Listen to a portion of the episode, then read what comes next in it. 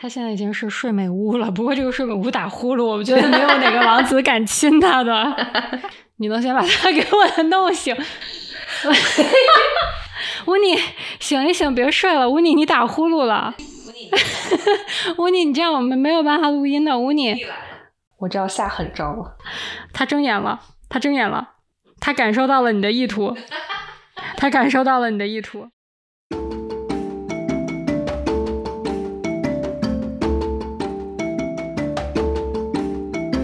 有没有觉得，就是他一开始是一个，就比如说我们打游戏在新手村的一个小白，他现在已经练到了 level 三点零，然后你再这样击他下去，他总有一天会变成一个 level 九十九的魔王。没有，他总有一天会打一个响指，然后你就不见了，就或者他会变成一个一身肌肉，然后抗毒，然后抗菌，抗各种农药。对，就是感觉最后，比如说地球爆炸了，然后兔子还在。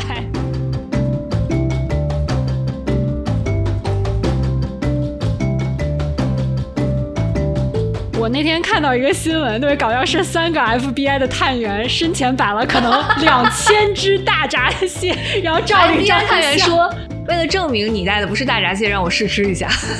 有没有一种捶胸顿足，然后特别着急想去帮他们家的感觉？没有，当时我就特别想跟他说，来都来了，不然就吃了吧。我我当着你的面煮熟还不行，现场销毁。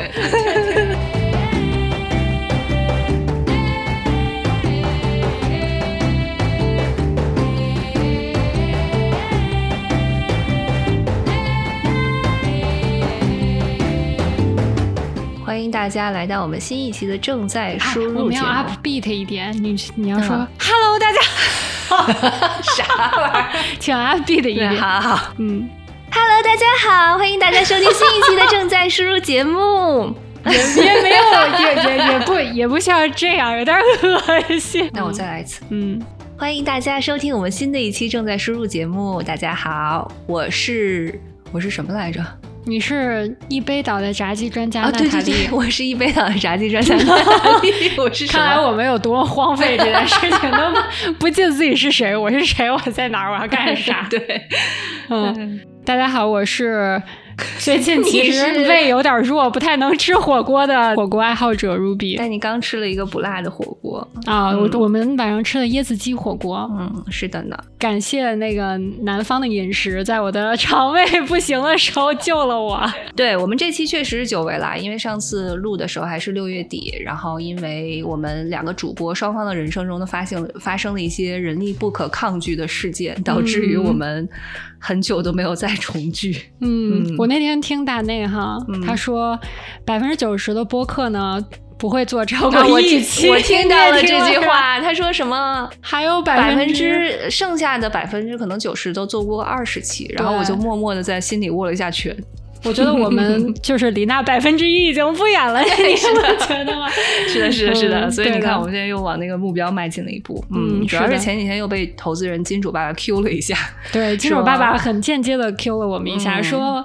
最近最喜欢的播客节目都没有更新，对呢，对于是，我们两个就决定努力来搬搬砖，更新一期。嗯嗯，然后我们今天做的这一期节目的话题还蛮有趣的，因为我们想针对就是入侵物种来进行一次漫谈啊。这个事情的起源呢，是因为 Ruby 同学最近去了呃北加州的太后湖。然后和几个朋友，你这个中英文结合太太好湖，太好湖，太好湖，对。然后呢，和几个朋友去那边玩的过程中，就了解到，哎，在太浩湖附近有很多呃，其实并不是源于加州的入侵入侵物种。然后呢，他们在最近应该也对呃附近的生态系统和附近的居民造成了一定的影响啊。所以我们可以先听 Ruby 同学来现身说法，介绍一下。对，其实就是说呢，我们去太浩湖划那个 kayak，带我们划的那个导游呢，就一直在给我们介绍各种冷知识。然后反正按小贺的话，就是全程大家都在专注于划船，只有我社牛症爆发，然后一直在跟这个人讨论科学。他俩都默默的就在那边划船，就并没有要跟他互动的意思。哦，我完全可以想象那一幕。嗯，然后然后我就知道了一些很有趣的事情，因为之前我们去太浩湖钓鱼的时候，钓上的比较多的就是有一个种叫 mac。麦基诺鳟鱼，嗯，是一个 Tahoe 非常常见的一种鱼啊。OK，然后当时我们去钓的时候，就属于，呃，你要拿那种深水竿的话，钓可以钓到真的很大。小贺钓了一条，我觉得得有小十磅吧。嗯，是是鳟鱼长什么样？嗯，它的肉是白色的，然后呢，它外面你怎么就直接说到肉了？它活着的时候长什么样？就是我并不关心它活着时候，因为我们当时钓完鱼十点多回去直接做饭了，你知道？好惨！我记得那天是做了一个水煮的，做了一条烤的，还做了一条煎的，还可以更被物化一些吗？完全没有 identity。它它的那个外形就是它皮肤比较浅，上面有一些很浅的斑点状的东西。所以你们是晚上出去钓鱼？没有，早晨五点钟。然后当时。钓的最多的就是这个 Mackinac。OK，当时我还钓了一只叫 Rainbow Trout。嗯 Rainbow Trout 是本地的吗？也不是，其实 Rainbow Trout 不是特别常见，而且大的也不多。但是 Rainbow Trout 好像餐厅经常会有啊。对，但它不是 Tahoe native 的，就是 Tahoe 本来的物种是一些我们现在非常少见到的鱼。它应该是在上个世纪就开始由于入侵物种，它这个整体的数量就减少的特别的严重。如果你要是钓鱼的话，其实你碰到它的概率大概率你会钓到一些入侵物种。其实这个 Mackinac 和像什么 Rainbow Trout，还有一个 Brown Trout 这些，嗯，它们都是后期被引入。就是为了 recreational fishing，就是为了娱乐性钓鱼。它们不是无限的繁殖，嗯，因为它后的水比较冷嘛，然后再加上它的这个水的可见度比较高。所以它这个 UV 光呢会杀死一些鱼卵，所以像 Mackinac 跟这些 Trout 呢，它理论上不叫入侵物种，它只是后后期引入的一个非本地的物种。它现在的种群数量也都是在控制中，嗯，然后它也不会特别大程度的造成本地的这些鱼的物种的数量的降低吧。嗯，所以说这些都属于比较健康的一个后期引入的案例，但是问题就是它们都不是原生于太浩湖的鱼的种类，还是很神奇。我那天就跟那个导游。我说，我说我们上次钓鱼钓了这个，钓了那个，钓了那个。他说，哦，都不是 native。然后我又说，那到底还有什么 native 呀？然后后来我就自己做了一下 research，发现确实是。因为那些原本的鱼的种类，基本上在一九五零年、六零年左右就已经变得很少了。所以说当时就说了很多这种，然后他就跟我说，太浩湖的这个水的可见度，在过去可能五六十年里面是降低的比较多，只有原来的百分之五十。为什么呢？现在可能有六十多米，原来有一百多米。嗯。嗯，是因为有一些入侵的海藻，然后呢，我现在说这种入侵的品种呢，它们长得比较像海带，它不是那种就是漂浮生物，它是很像海带的一种东西，所以它是长在那个湖底，对，它是它是长在附着在一个或者长在岸边，OK，它会从这个湖底的什么淤泥里面吸收一些养分，然后把它排在水中。然后这些浮游的藻类就会特别大量的繁殖，因为它们就从水中获得了很多它们以前没有的养分。那所以其实它们严格意义上说是一种流浪的 baby 水藻。嗯，你说这些入侵的嘛，就是被它们释放到水里的那个东西。被它们释放到水里的只是一些就是营养物质而已。浮游的水藻它是根据这个营养物质的丰富程度来进行繁殖的，它就是繁殖的很快。所以说，你看有一些地方，如果它这种水藻特别多的话，它会它的水会从蓝色变成绿色。嗯嗯嗯，呃，这个我知道，就是有有时候叫什么富氧化嘛。对，所以说其实现在不是你见到有好多那种从他后回来的人，什么车上贴那个 sticker，上面写 Keep Tahoe Blue，嗯嗯，就很大程度上要控制这些海藻的 population，因为它特别高的话，它就会越来越绿。啊，哎，这个真的很妙，所以要怎么去控制它呢？呃，源头的话是很像海带的这些水藻类的东西，你要控制它，不要让它长得太多。比如说，是人为把它给挖了，还是怎么样？嗯，有很多种办法，我觉得咱们后期可以再聊一下。好呀，好呀。嗯，然后还有一种就是像有一些 mussel clam，就是这种贝壳类的东西，嗯，死掉以后，它们也会向水中释放一些像钙啊什么的营养物质，也会促进漂浮的水藻的繁殖。我觉得它后它有一点好处，会导致嗯，它这个入侵物。种的繁衍稍微慢一点，是因为它的水的温度很低，就是别管什么长得都比较慢一些。对，其实很多的这个物种，它是在更温暖的水里，它会繁殖的更快一点。嗯，所以说，如果你的水温低的话，本来是一个天然的这个优势。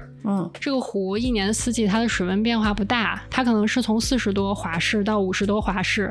那真的很低，四十多华氏刚刚超过那个冻冰的点，三十度是零，三十二度是零。对，它四十多华氏呢，可能不到十度，十度左右，嗯，可能到十度多一点的这么一个情况。它后最南边有一片，好像是有一百多个英亩的一片地，叫做 Tahoe Keys，那个是一片人工的湖，就很像 Foster City，它是有人住，然后旁边挖出来很多人工的水道。这个地方它的水温比较高，再加上它有人类的活动，所以其实很多入侵物种是从这个地方被引入到它后整个的湖里面。原来如此，嗯，反正就是有很多因素吧。不过我觉得应该它后不是最灾难的一个案例啊，那那是对。所以我们为什么要以它后的这个例子引入？其实你刚才提到了几个概念，我觉得都是特别好的一个我们需要科普一下的地方，就是所谓的。外来物种到底是什么，对吧？然后外来物种又到底是怎么来到一个新的环境里的？嗯，然后我这两天就做了一些研究，然后刚刚好九月四号，联合国的环境署就呃发布了一个很综合的一个报告。然后这个报告就叫《外来入侵物种及其控制评估报告》，是由来自世界呃各国就的八十八十六名专家一起撰写的，是相当于迄今为止在入侵物种这个话题上面最综合性、全球性的一个评估报告。首先，我们就先说一下外来物种是什么东西。其实呢，你把一个东西从 A 地带到 B 地，然后它其实只能被认为是一种所谓的外来物种。嗯，然后呢？但是这种东西，如果呃从 A 地到 B 地之后，它就繁衍壮大了，并且对当地也就是 B 地的啊生态环境也好，或者是人类社会的活动和生活质量产生了负面的影响，它这个时候才会被叫做入侵物种。统计上呢，其实从人类有认知以来，通过我们人类的活动。已经有超过三点七万种的外来物种被引入到新的地方，但是呢，有呃，其中只有三千五百种被认定为叫做有害入侵物种。嗯，也就是其实它里面并不是所有的东西都能够在它的新的目的地繁衍壮大的，它可能不适合。或者说它繁衍了以后没有对当地的这个生态系统造成特别负面的影响。对，所以我就在想，你刚才说它后湖的那个彩虹 rainbow trout 和那个什么鳟鱼，也许可能就是这种一种状态。我查的时候，反正它的英文呢不叫 invasive species，它叫一个 non-native species，非本地物种，但它不叫入侵物种。是的，是的。所以其实我们呃。最引起大家注意，也是我们今天其实要举很多例子来说明的，就是那个不幸的可能十分之一，在新的环境里面，可能比它旧有的环境更加的适宜生存，且挤出了很多 当地生物的这种，从他个人的例子上应该是巨成功的一个生存案例，但是很不幸的就是因为影响到了呃他的目的地的这个呃生态环境，嗯。所以，其实联合国这个报告就说到，二零一九年，这些入侵物种每年给全球造成的经济损失已经达到了四千二百三十亿美元的一个概念。嗯嗯，然后两万两万八千二点八万亿人民币。对的，而且它的统计口径还是我觉得还蛮科学的，因为其实它就在讲说，首先第一物入侵物种百分之九十九点九九的概率是由人为的，就是非。啊，故意或者是蓄意的带到一个新的环境里面，然后你去怎么衡量它对人类社会的危害？最简单的就是你从经济的方面去丈量它。首先，是不是因为它造成了食物短缺，然后造成了当地的产业的一些退化、经济损失？嗯，其实说白了，从很主观的角度上，就对我们的人人类社会的活动产生影响的时候，它才是所谓的入侵物种。嗯。嗯，所以其实他们给人类社会就造成了一些比较明显的负面影响。第一个就是其他的生物种类的灭绝，对吧？然后尤其是其实大部分的入侵物种在大陆上它造成的危害并没有那么明显，但一旦它去到了一个比较相对封闭的海岛上，嗯，它是很容易让那个海岛的生态系统瘫痪，甚至就完全失衡。海岛的生物链比较单一吧。其实我感觉他们去了以后能大量繁殖的原因，最主要的是它没有天敌。嗯，就是本地的，而且本地的动物对它完全没有任何防御机制。对，它是可以以本地的一些物种当做它捕食的猎物，但是本地的能捕食它的天敌并没有意识到 这个是个什么东西，是吧？就本来能吃它的东西，并没有意识到它能吃，因为其实它就是你当地岛的那个生态链其中一环，如果断掉的话，它可能整个。系统它的呃脆弱性是比较高的，它没有办法自我调整。嗯，所以你不管断了哪一环，它都很可能是灾难性的。嗯，据统计说，外来物种在全球百分之六十的动植物灭绝当中，至少是其中的一个因素，甚至在百分之十六的灭绝的案例里面，说是唯一的驱动因素。嗯，然后有至少二百一十八种外来入侵物种，造成了一千两百多起的局部灭绝，也就是一个可以干掉六个。你要想想，所以我们接下来要举的例子，大多都 好像是海岛 上会引起大家的不适，甚至有一些对。就比如说，在关岛上，曾经有一种叫做棕树蛇的侵略性物种，它是原产于印尼啊、所罗门群岛或者是新几内亚这边。然后它可能是在二次世界大战期间，在美军驻关岛的过程中不小心被引入了关岛。然后呢，这种棕树蛇到了关岛之后，就完全放飞自我，找到了新的天地。对，然后它完全没有其他的天敌，并且在关岛上还有很多独有的鸟类，是这种棕树蛇很爱吃的。于是他们就在短短的几十年内吃出了一个超高的密度。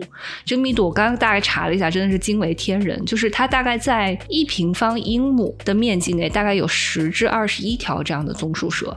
一平方英亩大概就是六十三乘以六十三的一个概念。六十三米乘以六十三米，对，也就是里面就有十到二十一条蛇，这种密度是的，那就是这个地方我绝对不能去。对，就是它，我走两步会看见两条。它不只会吃掉当地的很多小动物，比如说鸟类或者是鼠类，它甚至会爬到基础设施上，比如说电线杆上，因为缠住电线而自己先被电死，然后又导致断电这种事情发生。它现在还是这么一个密度吗？就现在还是一个问题。它曾经达到过每英亩五十条，然后呢，据说关岛 关岛当地的政府就花了八百万美金，用撒农药的方式想要干掉这些蛇，然后把它干到了十到二十一条这样的密度，并没有完全解决问题。嗯，那也就是说，我如果去了关岛，每天可能会晕倒三十到五十次感觉，就是是的，是的，你可能在那儿就不能醒着，我觉得。真的是啊，我我觉得还是蛮惊人的。去关岛，请大家自行携带猫头鹰。对你需要一只海德威。对，嗯，但是我必须得说，如果你是挺棕树蛇的话，他这把真的玩的挺成功的，我觉得应该是大获全胜。这也是一个很意外的事情，他也并没有跟人家商量好说，哎，你把我带那个岛对，但是你想想看，如果是一只棕树蛇的话，他可能会觉得有天就突然有一个来自外星的一个，比如说三体人，把他带到一个新的星球，然后这个星球就像 圣经里应允之地啊，什么都没有，但是有很多好吃的，然后他们就发展壮大了。我不得不说，真的，他们刚去了以后，就每天都是自助餐，二十八块随便吃。是的，是的，所以关岛对于棕树蛇就是一个 all you can eat 的 buffet。啊天呐，好可怕！好，赶紧跳过蛇这块，我现在已经 生理感觉到了不适。对，所以除了造成当地的生态系统瘫痪和物种灭绝之外，还有一个问题就是它可能会对附近的，比如说植被和一些并不是动物的东西产生蛮大的影响。其实这个是很有趣的，就是北美水獭和南美的一种水獭互相复仇的一个故事。我们先讲一下，这个是水獭的南北战争，对，水獭的南北战争。我们先讲讲一下上上半部啊。上半部是这样的，呃，北美水獭是一种本来是加拿大地区出没的物种，然后它在一九四六年十月份被阿根廷的海军带到了火地岛，一部分是把它们当宠物养着好玩，一部分是没事剥剥皮，还可以做个大衣什么的。好精分啊！就是很先养了它几天，我说哎呀，明天咱们剥皮吧。是的，是的，因为因为这种北美水獭个头还蛮大的，就它看起来像是一只小狗一样。咱们现在在比如说阿拉斯加看到那个水獭，就是北美水獭那个不是，那个是土拨鼠，不是，是在那个海上。哦哦哦，那个是海獭，那是海獭。哦，水獭是生活在淡水系统，它主要是在河流之系和湖河，就是水獭是那个会啃树的那个吗？哎，对。哦，就是高露洁广告那个，你记得吗？呃，有一个什么不一样？海狸先生，海狸是海狸是这个复仇故事下半部分主角。等一下，我们再讲一下海狸先生的故事。但是水獭是就是牙水獭也很像兔子，能啃树的那个。嗯，对，但它的门牙并不外露。水獭大概是海狸体积的三倍，所以它比较大只。嗯，北美所以难怪它可能会被人觉觉得想剥剥皮，因为它长得比较大。哥，你的意思就是说，播三只它等于播十只别的？是的，天哪，好 sad。总之呢，就是这些哎，北美水獭被啊引入了南美之后，养着养着，他们就会发现，哎，我们不一定要在火地岛上待着嘛，我们可以在南南美大陆长驱直入，去干一干别的事情嘛。然后，所以他们就啊一直在南美大陆不停的北上繁殖，预计现在大概有十到十五万只在南美大陆上。然后水獭的问题就在于。就像你说的，它特别会啃，所以呢，它每天大概会吃可能，比如说一份的食物，但是它会啃十分的树木，然后被它啃过的树木呢，就往往都是什么根系已经坏掉啦，或者树皮都已经被它啃了一圈，所以它不能生活下来。所以所有水獭生活过的地方，主要是两大问题，一个是它附近的。绿植都会大面积的造成破坏，慢慢的树木就会死掉。然后另外就是它很喜欢筑巢嘛，它的巢就是一种水坝。然后因为它把水坝筑了很多很多之后，这个河就会改道，就是河水泛滥，它可能会淹掉当地的农田，或淹掉当地一些本来不应该有水的地方。哦，它叫做 North America River Otter。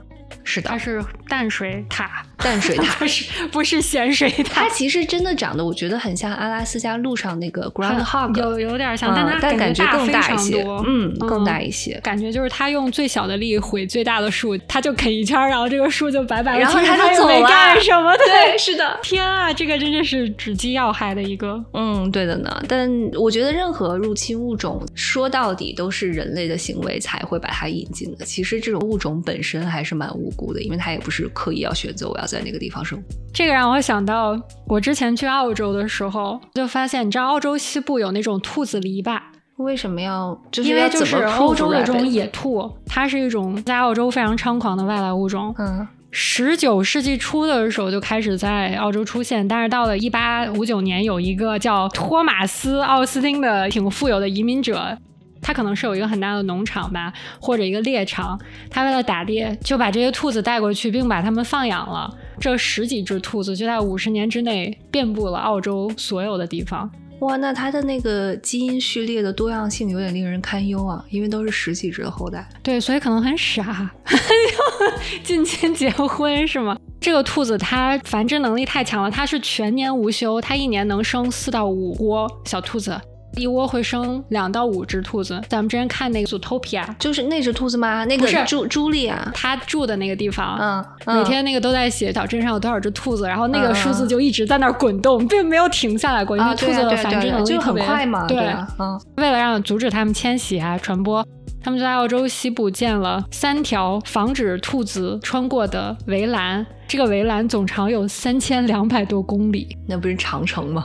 我当时去的时候看了一部电影，如果没记错的是，有几个小孩沿着这个兔子围栏去找他们的家人。我就感觉那个电影特别长，然后他们一直都在走，就没有走到过头。但是我就发出了一个疑问：这个围栏到底有多长？为什么能一一整部电影那所以就是他其实当时建的时候是什么意思？是因为从这个围栏，比如说往西全都是有兔子，往东暂时还没有，所以他就不想让。他也不是往东暂时没有，他就是不想让兔子进行这种东西的大幅度的迁徙。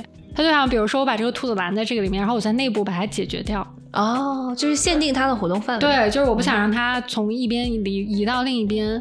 嗯，所以兔子和袋鼠比起来，哪一个更令人头疼？兔子，兔子更泛滥一点。哦，他们为了弄这些兔子哈，除了修了这个篱笆，但是篱笆是据说修了最没有用的一种方式。然后他们之后还用了毒药，想把这个兔子给毒死。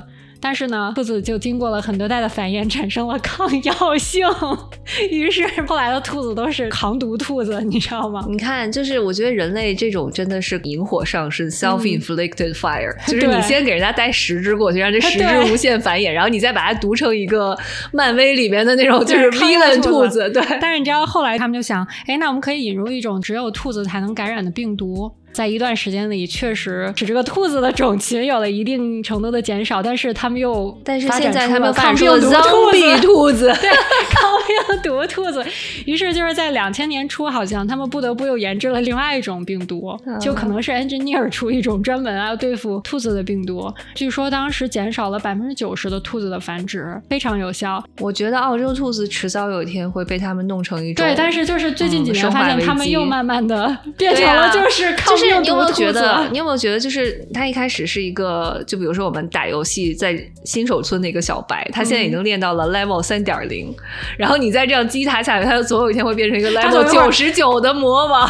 没有，他总有一天会打一个响指，然后你就不见了，就或者他会变成一个一身肌肉，然后抗毒，然后抗菌，抗各种农 药。对，就是感觉最后，比如说地球爆炸了，然后兔子还在，所以说。澳洲的兔子是这么多年来，过去可能是一个多世纪、一个半世纪吧，一直 给当地人民带来了非常痛苦的经历的一个东西。太厉害了，嗯，对，所以还有一种呃负面的影响情况就是健康威胁。其实这个里面我觉得特别重要的一个例子就是蚊子。人类的 travel 也好，或者是你各种物资的在世界范围内的转移，带来了蚊子之后，它其实同时带来是各种各样的传染疾病，比如说疟疾啊，然后像什么 Zika 病毒啊，然后什么尼罗河热等等等等各种公共卫生负担。所以说起蚊子这一点，我不得不说，我前两天看到了一个令人很振奋人心的消息，啊，那个什么 又对蚊子下手了。对盖茨基金会不是官宣说要对蚊子下手，是要通过基因改造使蚊子断子绝孙。然后这个断子绝孙的基因改造，我告诉大家一个喜大普奔的消息，去年已经实施了，进行了小范围的试点。对，小范围的试点。然后呢，CDC 上面有一条新闻是二零二二年，呃，CDC 在佛州和德州的几个 county 放了一些基因改造不孕不育 公蚊子。然后具体的操作方法是这样的，就是他要先基因改造啊一只实验室里面母蚊子的卵，然后使这个母蚊子的卵生出来的公公蚊子。天生带有一种不孕不育基因，然后这个公蚊子被放出去呢，它就会在野外环境不停的 date，然后找对象，然后跟这个对象一起生出来的小蚊子的卵，其中的母蚊子是无法健康的长到成年的，也就是说，他们在达到生育成熟的那个啊时间之前，就会自行的死掉。那我不得不说，这个逻辑也真的是很迂回了。你先对卵进行一些动作，然后使得公蚊子携带不孕基因，对，然后他们还得出去找对象，然后再导致成 导致找对象，蚊子生的母蚊子不能 长到成年哇！这个，所以我就读过了这个方法之后，我觉得真的是太天才了。那我不得不说，澳洲的兔子有救，就是就是你们可以不孕不育兔子放出去。是的，是的。所以就是这个新闻之后，还有一条后续，据说初代可以做基因编辑的这个技术，它只能被。被运用在蚊子身上，因为基因编辑的那一条 mRNA 也好，还是什么东西也好，只能通过一种蚊子特有的一种 enzyme 还是 protein，它才能带到你要的那个位置去啊。但是最近有一条技术突破，就是发现，在昆虫中好像可以不再有那么限定性，而是对所有的昆虫可能都能用同一种方式去给它投入某一种基因。那所以他们下一个要要换谁呢？北美大连，哇，太可怕了！和德国小同学们，你们没有见过北美大连的话，你们就没有见过蟑螂，哇，太可怕！我感觉就是蟑螂中的巨石强森吧，我只能说又大又圆润。我觉得应该是蟑螂中的灭霸。我第一次见北美大连，我整个人都怔住了。我是一个不怕蟑螂的人。我长周末的时候啊，开车下去了那个 San Diego 嘛，晚上在 San Diego downtown 就是充满了夜店灯红酒绿的 downtown。北美大连出来的人行道上有北美大连正在逛夜店啊，而且还有那种逛着逛夜店不小心被人踩死，就是有爬的大连和扁的大 连。扁 的就是。就很崩溃，你知道吗？我真的觉得啊，我真的觉得就是我原来在国内看到蟑螂，我都就还好，只要它们不飞起来，我觉得只有那个会吓我一跳。当然，真的见到了北美大连以后，我觉得我对蟑螂的认知实在是太是的。所以，所以小伙伴们有一个也是喜大普奔、令人振奋的消息，就是要对现在现在这些大连、小连也可以被基因编辑了。据说，就是它，而且也是一个很迂回的方法。蟑螂的卵虽然很小，但是它有一个巨硬的外壳，对不对？所以你很难，比如说你有再小的针，你也没有办法一下扎进去那个外壳，然后 deliver 一个东西。所以他们现在据说用的方法还是对母蟑螂下手。Somehow 就打到它的体内，然后它体内循环的那个体液会把你要编辑的那条基因带到它的后代虫卵的卵巢，嗯，然后它就然后也是可能下一代的蟑螂会夭折之类的。嗯，具体的方法好像还没有被研究出来，但起码现在工具是有了。加油！加油！这个太可对，就是。对，就是现在工具有了，然后关键就是我们要用什么样的具体方法能让它断子绝孙。我不得不说，我真的好佩服这些科学家，可以每天在那个实验室研究蚊子和北美大 不是的，我脑补了一下这种科学家生活，我觉得还是蛮可怕的。因为你要想一想，其实嗯，蚊子且不说，因为我觉得蚊子还是比较好消灭的。嗯，蟑螂的实验室一定是有巨严格的管控的，因为你绝对不能把它带到身上或者带出来。是的。我插播一句，之前我看有一个国内的实验室，他们就是要也是说拿蚊子做一些研究，然后他们就要培育一定数量的蚊子供他们做实验。嗯嗯，然后我知道他们的方法就是每天有一个人牺牲自己的胳膊去喂蚊子。是的，是的，太可怕了，这些人真的，我佩服你们，我敬你们是条汉子。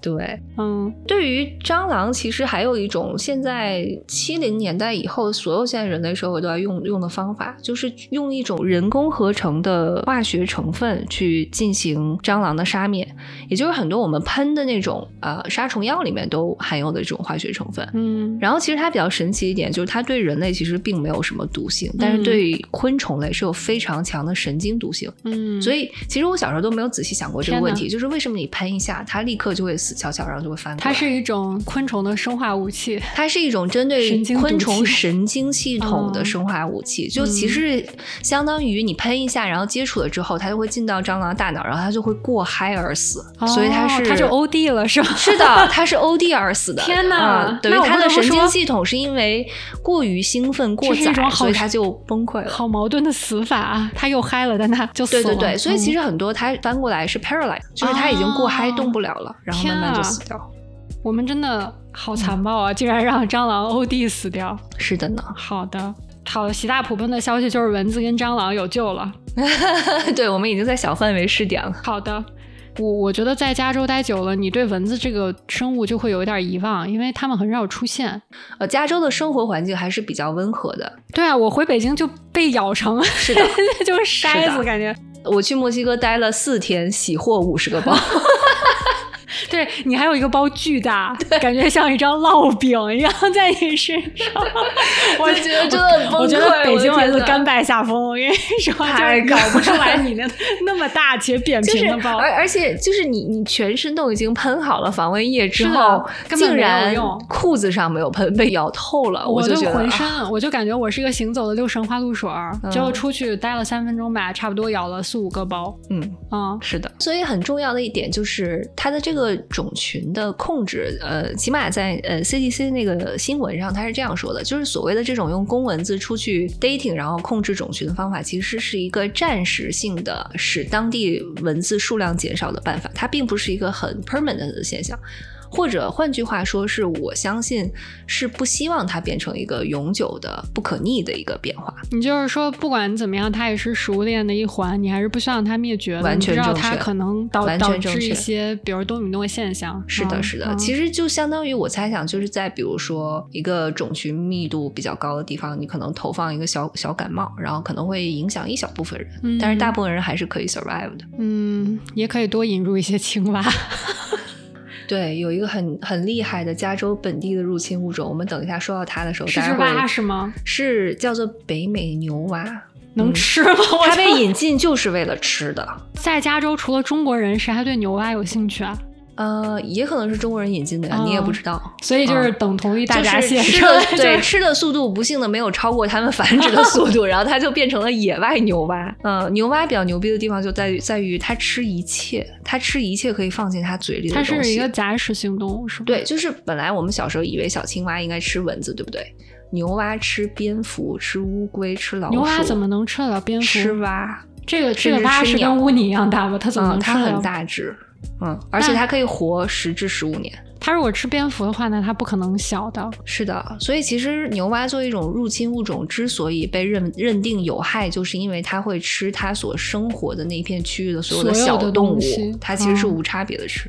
哇，好残暴啊！怪不得就是功夫那个什么火云邪神，他是个 蛙的牛蛙，因为他是真的很牛，他是真的吃一切，好的，特别厉害。嗯，联合国这个报告里面对入侵物种的危害性或者是管控的难度，它是大概有一个分级的。然后这个里面其实我觉得很有用的一个知识，就是在陆地上的入侵物种，你都是有办法可以去相对的控制它的繁衍也好、传播也好，或者它的一定情形上的限制它的有害的伤害的影响。对，就比如说你可以把它圈起来，然后定点击杀，嗯，或者你可以小范围的在可控的情况下引入一个它的天敌，嗯。但是呢，最不可逆的，除了海岛这种情况之外，还有就是所有的开放水系，比如说海洋。呃，因为这个我觉得也比较好理解。你一旦放进去之后，你怎么找，对不对？对，洋流是动的，然后全球的海洋都是一个连通的整体，其实是非常难管控的。但是全球海洋中现在被放入入侵物种，然后造成的损害还是最大的，因为毕竟它占地表百分之七十的面积吧。那其实呃，海洋里面引入入侵物种最最通常的一种情形，它其实是通过全球的船只，尤其是货运航线。就是那种大的货运船，对，它可能会携带一些，嗯，而且它不是携带船的外面，它就有一个很有趣的名词，叫做压舱水或者是 ballast water，嗯，就是什么意思呢？比如说一个很大的货轮，它在空载的时候，你可以想象它的船身、船肚和船底是空的，对吗？那如果它没有重量，它就会像一个塑料小鸭子一样，就是很快它就会翻掉。所以它要储备一些水，它要储备，对，它会把自己的那个船舱的附近有一层真空，然后呢，它空船的时候会，比如说在上海好了。上海港，它就先把那个真空的那层里面吸满海水，它就有一定重量，就压住了，对不对？然后，然后它空船十只大闸蟹，exactly，它可能会吸入什么海贝啊、大闸蟹啊、舟山带鱼啊。大闸蟹是淡水的，所以不会在海里。它可能会吸入带鱼。嗯，可能会吸入带鱼。对，然后呢，他就嗯开到了三番，到了三番之后，第一件事儿是把压舱水给放出来，然后带鱼可能就到三番湾里面了。对，然后他再上货，然后又回到上海。然后带鱼就说：“我去，好冷啊，活不下去了。”哎，所以呢，就是有一个很很有趣的现象，就是大闸蟹真的是加州的一种入侵物种，而且他们好像是什么一九七零年就在旧金山湾里面被发现了，很有可能就是大闸蟹是全球百大入侵物种，就是榜上有名的。对。我不是之前就是在网上看有途径，就是说可以每年的时候买到活的大闸蟹，但是一只非常非常贵。我记得当时好像四十多块钱一只，一只可能三两也就，好贵啊。嗯，所以他是是在当地直接给你抓的吗？肯定不是，他一般是这样，就是你跟他说要买吧，可能他要一周的时间，他才能给你拿货。你下单之后，他反身去订，问题就是过来。所有的州应该是都不可以进活的大闸蟹。就算是急冻的、煮熟的或者切成块儿的，好像也只有为数不多的几个州可以进。大部分的州，像加州啊、纽约，都是什么形式的大闸蟹都不可以拿进来。我后来查了一下，就是这帮人到底是怎么把大闸蟹给搞进来的？好像就是他们会有一些人通过托运行李。比如说我托运了四个箱子，对，就说这里面是海鲜，完全就是一个违法行为。对他报关的时候到的可能是一种被允许的物种，但是它其实是大闸蟹。我那天看到一个新闻，特别搞笑，是三个 FBI 的探员身前摆了可能两千只大闸蟹，然后照着照探员说。为了证明你带的不是大闸蟹，让我试吃一下。我当时看那个标题，我还是说哇塞，又什么又入侵加州？最后发现他们姐妹摆了两千只大闸蟹，说最近缴获了。有没有一种捶胸顿足，然后特别着急想去帮他们一下的感觉？没有，当时我就特别想跟他说。来都来了，不然就吃了吧。我我当着你的面煮熟还不行，现场销毁。对 对。然后对，所以说每年都有人顶着这个高压，但是确实回报比较高啊，一只四十刀哎，四五十刀。大闸蟹其实这是一个目前为止看起来相对还没有造成太多。灾难性损坏的一个一个入侵物种，我查到的新闻里面就说，其实它呢并不是对当地的动植物产生损坏，它主要是会造成你河堤啊或者是堤坝的 erosion，就是它会让它加速的叫什么 erosion？呃，腐蚀，腐蚀，对，就相当于对基建产生一些损坏。嗯，然后呢，比较厉害的一个例子就是什么一九。九八年，加州的一个商用的渔场里面产生过一个什么七万五千只大闸蟹把它的下水口给堵了的情况。七十五万只大闸蟹，对，七十五万只，我靠！我看了这个新闻真的很捉急。对，其实我当时看那个新闻呢，就是海关呢，他就说你把大闸蟹偷运进来还是走私进来都不是最夸张的，最夸张就是你把它们带进来以后，你在当地进行养殖，然后你又没有做好这个管控，然后这些大闸蟹就顺着河呀、顺着湖呀就走了。说起这个渠道，我们就不得不说一下，在北美，就是刚刚通过你这种渠道是被人家有意引入进来，但是又无意的放生了之后，完全统治了北美河道的一种，可以算东亚之光嘛的的物种，它就是亚洲鲤鱼。亚洲鲤鱼是什么东西？它其实是四种鱼类的合体，就是我们中国人所讲的四大家鱼：草鱼、黑鱼、鲢鱼和鳙鱼。嗯。鳙鱼是什么鱼？我我猜是胖头鱼的意思，应该是啊，有道理，可能是。有道理。对，那我现在只是关心这个传说中的东亚鲤鱼，它的刺儿到底是多还是少？很多，它就是因为有很多 Y 型的刺，所以特别逗。我就看了呃，美国人对这种呃。亚洲鲤鱼入侵物种的形容，就说这种东西不是 edible，因为它们有非常非常多的 Y shape，呃，什么 fish bone，导致于它不 edible。我说那是因为你们并不会吃鲤鱼。我觉得就是美国人不会吃一切淡水鱼。对啊。他只能吃那种只有一根大刺的，所以他就所以他就变得很头疼嘛。因为其实这种鱼呢，一开始最初是一九七零年代在呃美国密西西比河附近的很多商业渔民引入到他们的家的商业鱼塘里面。然后呢，草鱼嘛，我们知道，因为它吃草，所以其实它是在你家的鱼塘里面是可以起到一个清洁的作用。就像你刚才说的，浮游生物还有浮游的这种绿的水草都可以被它们吃掉。但问题就在于呢，呃，一九七零年代之后，密西西比河就出现了好几次泛滥的情况，所以泛滥的时候，洪水就把它从 从那个商用养鱼场里面不小心搞好多条鱼，对，搞进了密西西比河，然后他们在密西西比河里就出现了棕树蛇的的状况，然后就会发现，我靠，竟然没有天敌，然后他们就狂繁育。然后呢，繁育着繁育着，他们就会顺着密西西比河一路北上。据说现在都已经到了密歇根州五大湖区的湖口。天哪，那他们也也可能会到加拿大。他可能会去加拿大，但是现在美国人现在用的控制它的方法也是蛮高科技的。他是在就是引入中国移民吗？并并不是，他是在这个河流向湖的那个湖口的底部设置了一条电网，就是他一直在放电，就是就是防止这种鱼会游过去。他好。也是，他们有一种方法，就是靠呃这些船驶到港口啊，开始就朝这些鱼放电，把它们电晕，然后再把它们捞上来。是的，但是这种鱼现在确实在美国的中西部淡水河系统里面成了一个非常灾难性的密度。令人捉急的就是，因为它无法被送上美国的家常餐桌，以至于大家不知道应该拿它怎么办。而且最逗的是，所以要引入中国移民吗？是的，是的。你你有没有听说过鲤鱼跳龙门？对不对？所以都到北美来跳了。不不不不不，鲤鱼跳龙门说的应该就是说，你船驶近的时候，那个鱼会被惊到，它会从水里面凭空跳出来，对不对？然后呢，也不知道为什么，一九七零年被引入的这一批鲤鱼，应该在中国都参加过奥运会的鲤鱼，就是他们其中有一种巨能跳，对。然后呢，就导致于现在在北美淡水河的这种鱼，是你把船开过去，它可能就会有几百只鱼突然间从水面跳出来，那这样然后平均高度可能有什么两米高，那就很好捞啊！你在一米的地方是很好捞，但是据说会有人被打伤。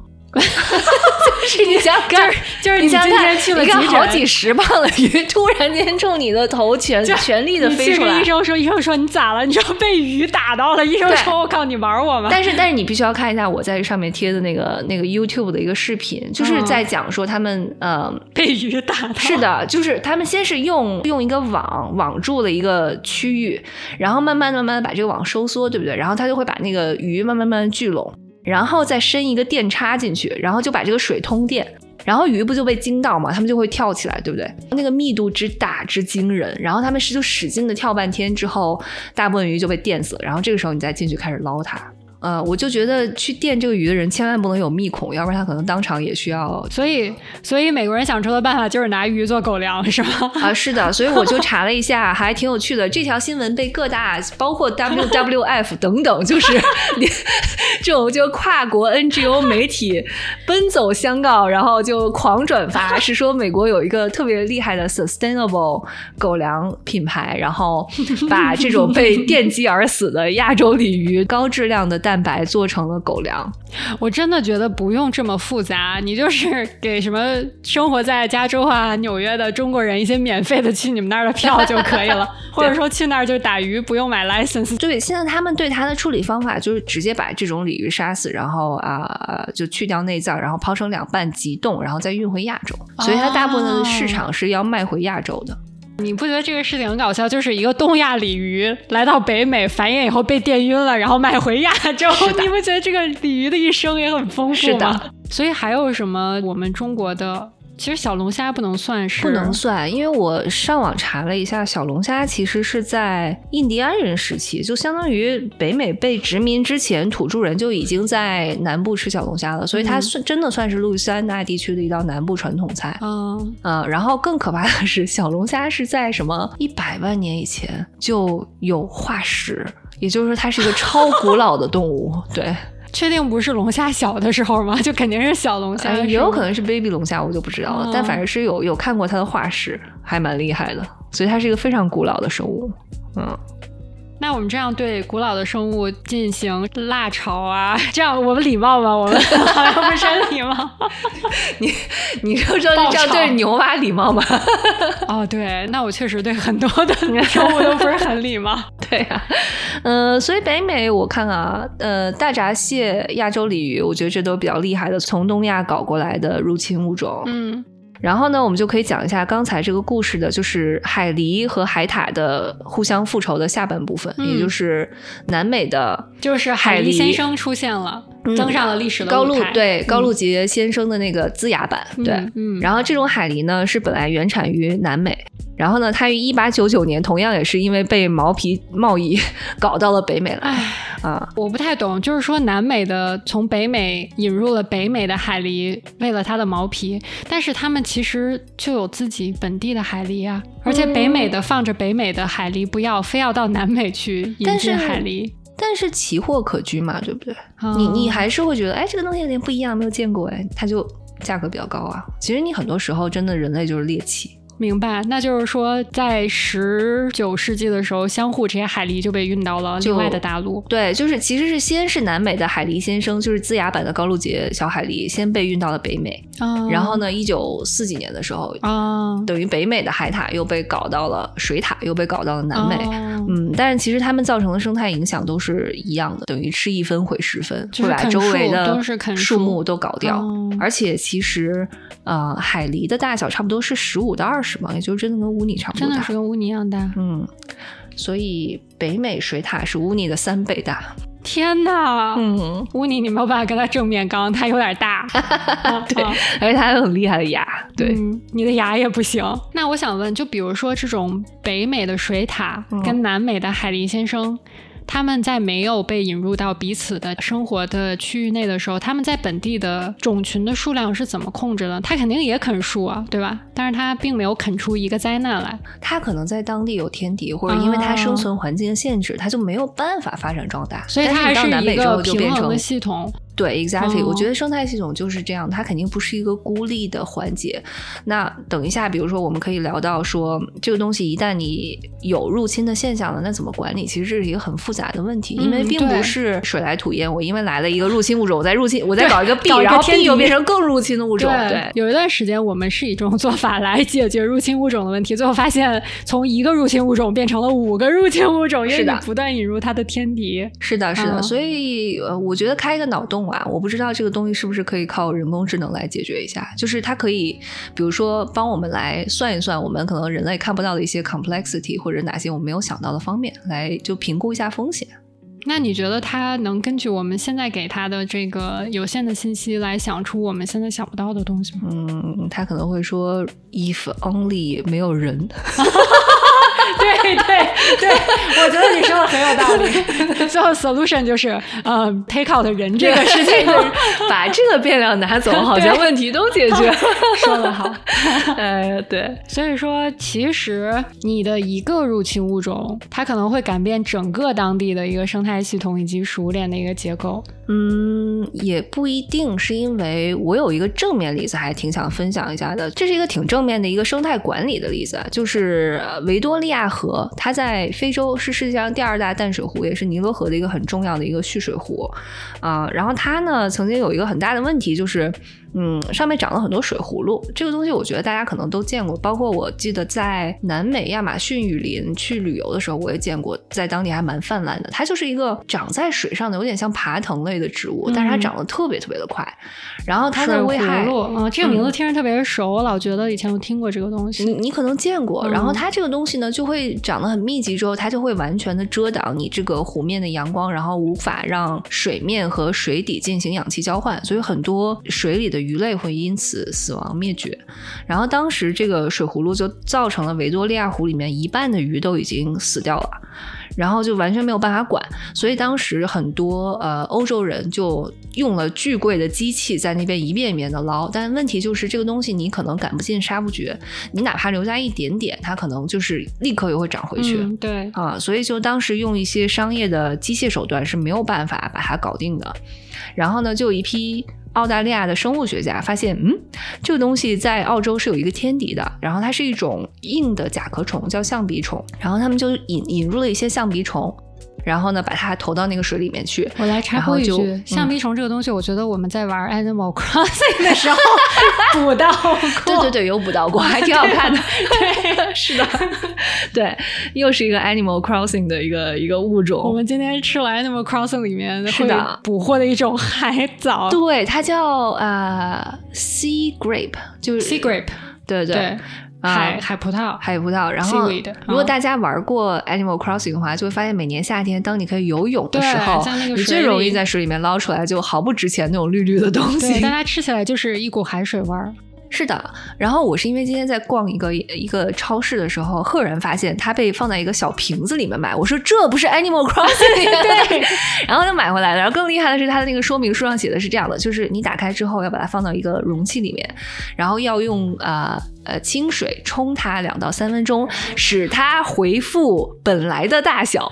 然后我当时并没有意识到它本来的大小有多大，因为那个罐头大概就是一个呃一个鲑鱼罐头那么大，是老干妈的一半大小。对。对对对对，然后我用了我们家最大的汤碗，然后把它把它占满了，是以前的十倍，我感觉有。对，就很神奇，它吸水之后迅速变大。然后吃的方法就是你把它丢到那个冰块里面，然后把它冰镇，就当做一种冰镇海草来吃。但是我真的就是感觉吃了一口海水，我感觉就是冰镇海水。是的，嗯。于是最后我们就发扬了中国人民的传统智慧，调了一盘汁儿，然 后就蘸着吃。就为什么这个东西在 Animal Crossing 里面？不值钱，大概就你理解了，对，真的没有什么。是海水的搬运工，我感觉就感觉吃了个寂寞。嗯，好的，回归海葫芦这个事儿。对，所以橡皮虫呢，就非常完美的消灭了百分之九十当地的水葫芦，剩下百分之十，它达到了一个生态平衡，然后就控制住了。哎，我觉得这个是一个很个例的事情。嗯，但是我觉得如果能找到这样的方法，目前可能是最最最最啊完美的一个解决方案。当然了，呃，联合国报告里面说，其实最好的还是 prevention，永远都是 prevention 是最便宜的方法，就是你先防止它。防患一旦对一旦发生了，你肯定就是要花钱花物力去解决嘛。嗯，所以其实他们认为最重要的是，比如说所有的航运、海运都要在呃各国有。一个比较统一的规定，就是你要怎么排查哪些东西能来，哪些东西不能来。呃，尤其是海运，因为还是说这个东西一旦到了大海里面，你就真的很难再找到它了。也有可能他们这个引入象鼻虫这个事情也是经过研究，也有可能水葫芦这个东西它有很多天敌，或者说多于一个。然后他们发现象鼻虫这个物种是可能对当地的影响最小的一种，也许他们做了一些研究，或者甚至是小范围的实验，最后引入了象鼻虫。这也有可能不是人家碰运气，也有可能是人家经过深思熟虑的。对对，真的是，因为其实嗯，我觉得这还是真的是比较幸运的一种情况，是你如果有天敌且能够在短时间内扑杀这种入侵物种。然后一个比较凄惨的反例，就是我通过一个 podcast 听到的，听了这个故事之后，着实抑郁了很久，因为它就是一个人为造成的悲剧，然后整件事情就让人觉得啊。他在讲的就是 Galapagos 群岛，加拉帕戈斯群岛是一个，就达尔文当年去跳完岛之后发现，哎，咱们可能是进化来的那个地方。就是大家如果看过 BBC 那个纪录片的话，就是里面那种小小的海鬣蜥从蛋里面孵出来，然后就被无数只蛇追的那个恐怖的地方。是的，嗯。对，就是那儿，就是那儿 就是你经常走着走着就有一条蛇从你前面过马路的那个地方。对，所以就说的是，嗯，在这个群岛，其实它是呃厄瓜多尔的领地，但其实它到厄瓜多尔还是要飞机飞一阵的，所以很远的一个岛。嗯，这一片岛上曾经好像是一九，应该也是七八十年代，曾经被人类引入过山羊。然后为什么要引入山羊？我也不懂，就是我们现在先不要追究其中的原因了。反正山羊 somehow 就出现在这个岛上。好的。然后山羊到这个岛上之后呢，基本上就是平汤，因为没有任何大型的哺乳呃猎食动物是它的天敌。对啊。然后这个岛上呢又到处都是草，所以它就超级 happy，然后就狂繁殖。然后每个岛上都有无数多的山羊。山羊的过度繁殖会导致呃加拉帕戈斯其实最最有名的标志性生物是陆地的巨龟加拉帕戈斯龟。哦，那个。而且每一个岛上的这种龟其实都是有生物进化的独特性的，它不是一种龟，其实它在物种分别上就是每个龟都有它的亚种。对啊，你那蛇不还有东海岸蛇跟西海岸蛇两种吗？是的，但加拉帕戈斯龟是每个岛上的龟都不一样，都不一样。对，然后其中就有一个岛的龟，就真的是要被这些山羊搞死，因为这些山羊吃草是斩尽杀绝，连根都要吃掉的。嗯，对，所以加拉帕戈斯龟因为它比较慢，所以它就吃不 过这些羊，然后它们就会大规模的被饿死啊。然后，所以一九九零年就是啊。当地的政府就认为说，我们有必要要扑杀这些羊，所以他们就花了非常多钱，应该是几百万美金，投资了军火，人坐着直升机，然后带着枪去岛上扫射山羊。对，就是这个羊今天一起来就被突突了。对，就是它会被成群结队突突，而且突突完之后，因为它是在一个离岸非常遥远的岛上，对吗？你也没有办法处理它，所以就让它就烂在那里。是的。但是你想想，这个对于山羊当时真的就是一个惨绝人寰的大逃杀，就是山羊整个就是然后灭绝啊！这个故事这只是一个呃悲伤的开头，因为呃成群结队的突突山羊之后呢，可能还会剩下孤零零的几只，然后这些山羊就比较聪明，他们就会躲避人类，它可能听到直升机的声音，它会躲到山洞里，或者它会找一些掩体把自己藏起来，因为它很害怕。这个时候，人类又干了一件我觉得有点 evil 的事情，嗯，就是他们发明了一种东西，会给其中，比如说一只母羊戴一个项圈，然后这个项圈是有无线电追踪系统的。嗯，然后它会在这个母羊的身上，比如说蹭上一些发情的激素，它就变成了一只游大羊。因为羊群的生存习性是它会群居，所以你单独放一只到岛上，它是一定会要找伙伴，它会想要回到它的种群之间去。然后如果它身上又有各种各样就是发情的那种啊激素的话，别的公羊就会来找它。嗯，所以它的脖子上带着项圈，是不是很像大逃杀情节？它就会被定位，然后他们就会一起被直升机就又回来突。突突他们了！天哪，就是整个这个故事，我听到之后真的很很沉闷，真的就是为了要把他们赶尽杀绝，因为不然加拉帕戈斯的巨龟就没有活路。那可是这些羊也很可怜啊！是呀，所以后来他们就被杀光了。然后呢，在整个这个过程中，确定不要引入一些新疆的中国移民吗？对啊，就是我觉得为什么不能吃？就是羊羊肉串儿，应该几天就。不过山羊可能不好吃。不是，因为加拉帕戈斯太远了，把你放到那儿，你可能要在这儿住三年才能吃到几只羊。还有新疆怕蛇的同胞们可能不太行。对啊，你可能一辈子都要在这儿吃羊。好的啊，然后呢，其中有一个岛上有一只巨龟，当时那个岛上的巨。龟已经被认为是绝种了，在他们扫射的过程中，发现了有一只竟然还活着，但只有一只。这只巨龟被人家命名为 The Lonely George，就孤独的乔治。他当时被发现的时候，好像都已经是八十几岁高寿了吧？然后这种龟大概可以活一百年。对。然后后来，直到那些羊被杀光，都没有发现第二只。然后这只巨龟后来就被运到了大陆上的研究所，然后可能两千年的时候死掉了。它到生命终结的时候都是非常孤零零的，因为它也没有找到一个同伴啊，好惨！这个悲伤的故事讲到这儿结束了，嗯。那我们来讲一些开心的故事吧。好吧，这个故事太悲伤了。嗯，还有没有大闸蟹类似的故事？让我们来回复一下他吼的这个事情。呃，其实它主要的入侵的物种哈，我我看了一下，是一些 bass，这个应该叫什么？北美的鲈鱼。嗯，特别搞笑，特别脑残。它有一种叫什么大嘴 bass 跟小嘴 bass，这两种都是。我好想看一下长什么样。就是真的是一个最大。就是口感有区别吗？你别说，我觉得没啥区别。嗯，反正都是 bass 有都是 bass。OK，就是美国人起名这种脑残的思路你也懂的，就是 就是永远都是怎么只给怎么来。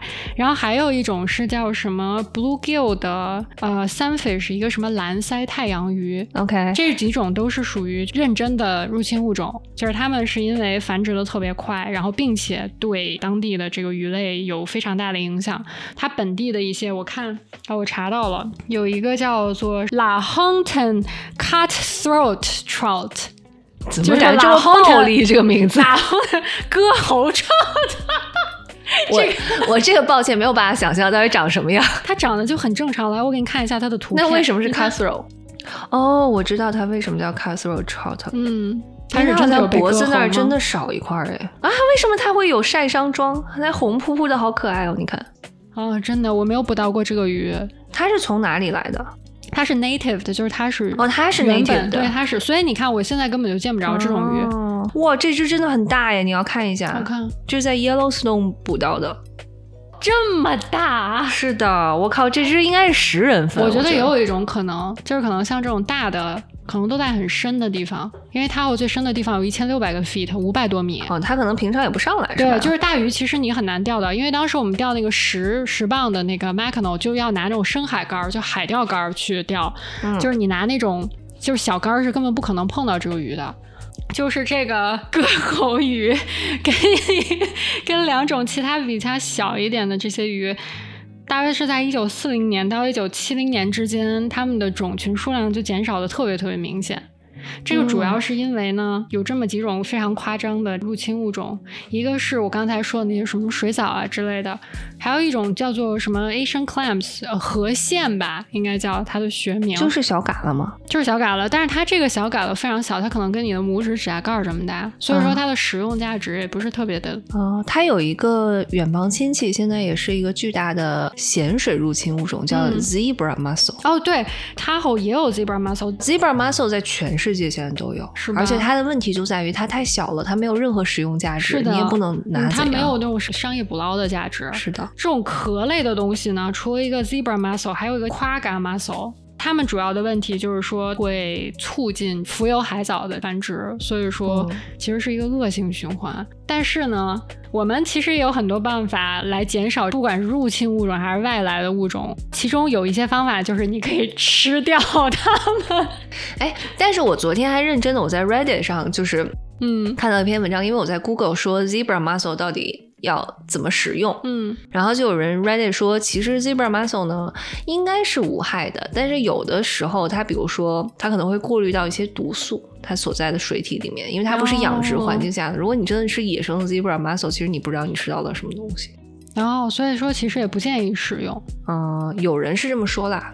类它后应该完全没问题，它就相对水体是干净的，对吧？如果你在一个随便的一个海边，那谁知道呢？也是。还有就是小龙虾也是一九四零年左右才来到塔后的，现在塔后的小龙虾大概有三百万只。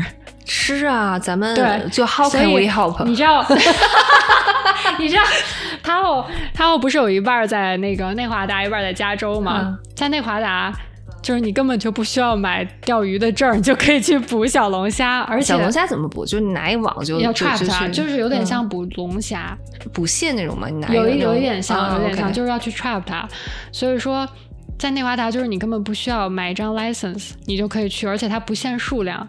小龙虾在加州不限数量，但你要买个 license。啊，可能是我不知道是不是打捞起来就是商业价值不高，所以没有一个公司是认真的出去 湖里打捞小龙虾的。但是如果比如说明天咱们两个想去捞小龙虾是可以的。哦，对，其实我就想这个东西和大闸蟹可能现在都没有商业化捕捞，就是因为密度还没有达到一定的价值。而且就是在冷水里吧，这些呃生物一般不会长特别大嘛。所以说它可能小龙虾相对来说比较小。你看像其他的很多鱼，就是为什么像这种 Mackinaw 啊，然后 Trout 它们的种群数量都能得到控制，就是确实是因为大家会吃它们。其实我感觉它后最大的问题就是那几种入侵的海带。啊，对，植物其实有点难搞。对，它一般是会使用 UV 光照射，可以让它的这个细胞壁破掉，等于说这个海藻就死掉。那其实就是放射呀，就相当于对，它们是这样的。那不会不小心放射到一些附近的微生物，就又又变成哥斯拉了吗？嗯，但是 UV 啊，亲，ultraviolet 紫外线，又不是什么铀二三五，照完了之后就发现照出了一些奇怪的东西出来，晚上明天长长出个苍天的巨树是吧？不是，还有你知道那个 Tahoe 南边有个叫 Emerald Bay，在它的西南边，然后那个地方里面有一个小岛，所以一般你会开着船进去转一圈，因为它那儿水极其的绿，所以它叫 Emerald Bay，就是祖母绿 Bay。OK OK 啊，那就是因为那个。我不知道它是什么时候开始绿的，但那边水的确的确是那它都已经叫这个名了，就说明绿了一段时间了。绿了一段时间，对。然后呢，他们就会去这个海带比较多的地方，去拿那个大船底下的 UV 光照它们。然后确实这个是一个方法。就有没有什么东西是吃它们的呢？你想吃 它后本地产的海带是就像引入象鼻虫吃水葫芦一样，他们目前没有发现。之前是有人想用除草剂，但是加州就是对这种化学制品特别的介意嘛，所以这种在加州是不能用的。对我刚才脑洞一下，发现并不能实施，就可以引入一只儒艮，但是儒艮是海洋 对呀，儒艮是海里的，但它吃水草呀，它就会变成一个 lonely 的如根，就是一个 lonely 的 George。你可以引入几只一个 pack 的儒艮，哎，儒艮是群居动物吧？好像是吧，好像是，我记得好像是一般有几只。对呢，好的。但是有一种方法就挺神奇的，叫做 bubble curtain 泡泡帘儿。它主要来源是在南边有一个叫 Tahoe Keys 的那一片人造的小湖嘛。嗯。但是 Tahoe Keys 通到 Tahoe 的这个口是非常窄的，所以说它就会在它们连接的这个地方呢，从这个水底呢开始往上吐泡泡，建立一个泡泡形成的一个帘儿。就可以让那个海草不往前面再去发展，因为 Tahoe Kiss 比较比较暖和，它都是从这个地方最终跑到 Tahoe 里的，所以说它就在那儿用一个泡泡帘儿把它给挡住，然后再把它们打捞起来。这个方法目前为止跟 UV 是并行，就是最管用的啊，那还是挺有用的。其实所以说白了，还是要把它限定在某一个范围内，然后再想办法。对，你看它这个照片就是那个 bubble curtain 就是长这样，但是这不影响你通船啊，它只是会把这个海藻只是会这样子，对。我刚看到你这张照片之后，我在想，就搞定亚洲鲤鱼，还可以有一个水下的古筝计划。天哪，是不是有点啊？但是问题是，古筝计划那个细到头发丝儿那种纳米级别的材料，我觉得你可能并做不出来，或者实在是太贵，并无法负担。真的啊。其实我我跟那个导游聊，还聊了一个特别搞笑的事儿。他给我讲了一个，在他号附近有一个非常传奇的熊，它叫做 Hank。他们就管它叫 Hank，叫了很久，才发现它是一只小母熊。它是那个 Hank the Tank 吗？就是那只巨大的熊，然后老去偷吃的那个。是，就是它。然后就是它。它就是事情的起因是这样的，它会有很多 condo，然后这种 condo 不都有 HOA，就是业主委员会这种吗？嗯。其实，在那边因为熊经常出没，所以他们会有那种 bear box，就是它的那个垃圾箱。是会锁起来的，对吧？就然后它外面很多东西都会锁起来，而且它是那种就是你要这样倒着扣才能打开，就是是熊不会打开的那种。但是呢，有一个特别二的 HOA，他们可能有两百多户，他们就投票决定就不要这个 bear box，因为太难看了，就把它换成了常规垃圾桶。我怎么感觉他们就往不靠谱的方向发展去了？据说熊的嗅觉比狗要灵敏很多倍，是啊。然后这些熊他们就会到这个垃圾桶里开始捡吃的嘛。这只叫 Hank 的熊呢，它就特别不走寻常路，它就觉得垃圾桶里面这种剩菜剩饭我不要。那些地方很多都是那种 vacation home，就大家平时不住在那儿，度假的时候才住嘛。嗯。然后这个 Hank 同学呢，他就认真的把你的门撞开，然后进去把你的东西偷走。所以那一段时间就有很多人打电话给警察说我们家被盗了。然后警察说你丢了啥？他们说丢了一堆吃的。然后，然后后来警察在那装了什么摄像头，就发现就是这个熊教会了其他的。熊就怎么样去别人家偷吃的？那段时间这二百多户就经常有人什么家门被撞开了。那汉克就是熊界的俞敏洪啊。你也不用这么埋汰俞敏洪，俞敏洪不教人偷我感觉这是一个新东方的叫什么教学节目。这帮人就明明是你特别二，你不用 bear box 嘛，然后这帮人就说要把 Hank 逮起来，试图把他放到一个不是他好的地方。嗯，结果过一段时间，Hank 就回来了，还带了几只小的，然后就是第二代。第二代小小小孩子。所以我们这个故事是一个不是入侵物种，但比物入侵物种更甚的一个。对，就是你都把它放逐 了，它又回来了。对，结果后来那一段时间，就是所有的人都不得安宁，然后他们就把这个 bear box 装回去了。因为这个熊第一次抓到的时候就会被流放，第二次抓到理论上就会被安乐死。嗯，然后当时由于汉克太有名了，各大报纸头条，所以他不能被安乐死。然后有一个就是 Denver 那边的救助组织，就是说我们可以接纳他，然后就把他接去 Denver 住了。但是他一辈子不可能回归野外，就会让他在一个保护区里面。然后，然后我就说那他孩子呢？那个人就说哦，我上一次关注这个事情的时候，他的孩子在 rehab，就在 rehab，在好惨。这个是借什么？借偷吗？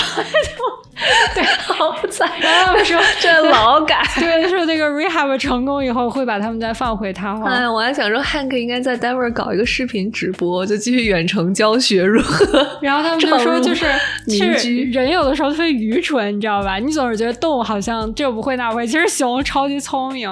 最重要就是这还是一个好的结局，他还没有被安乐死。如果说他名气没有那么大的话，他真的被安乐死，我感觉他就是为愚蠢的人类买单了。嗯，所以其实我我还认真的想了想，就这期节目应该怎么结尾？因为其实，嗯，说白了，我觉得入侵物种绝大多数并不是我们以个人一己之力就能够避免它发生的，因为其实多数的入侵物种都是商业的一些 trading 行为导致的。但是我觉得，也许我们每一个个人能够做到，就是关注这件事情，然后在已经发生的情况下，看看我们能不能进行一些适当的行为上的改变，或者是纠正吧，就至少能让这些已经入入侵的物种散播的稍微慢一些。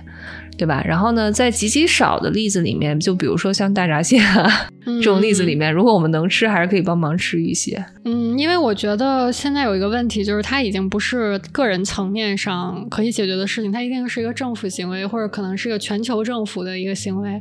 所以你看，现在比如说你去了内华达，你在回加州的时候过一个检查站，大部分情况下并不是检查你这个人有没有问题，他是检查你带的东西有没有问题。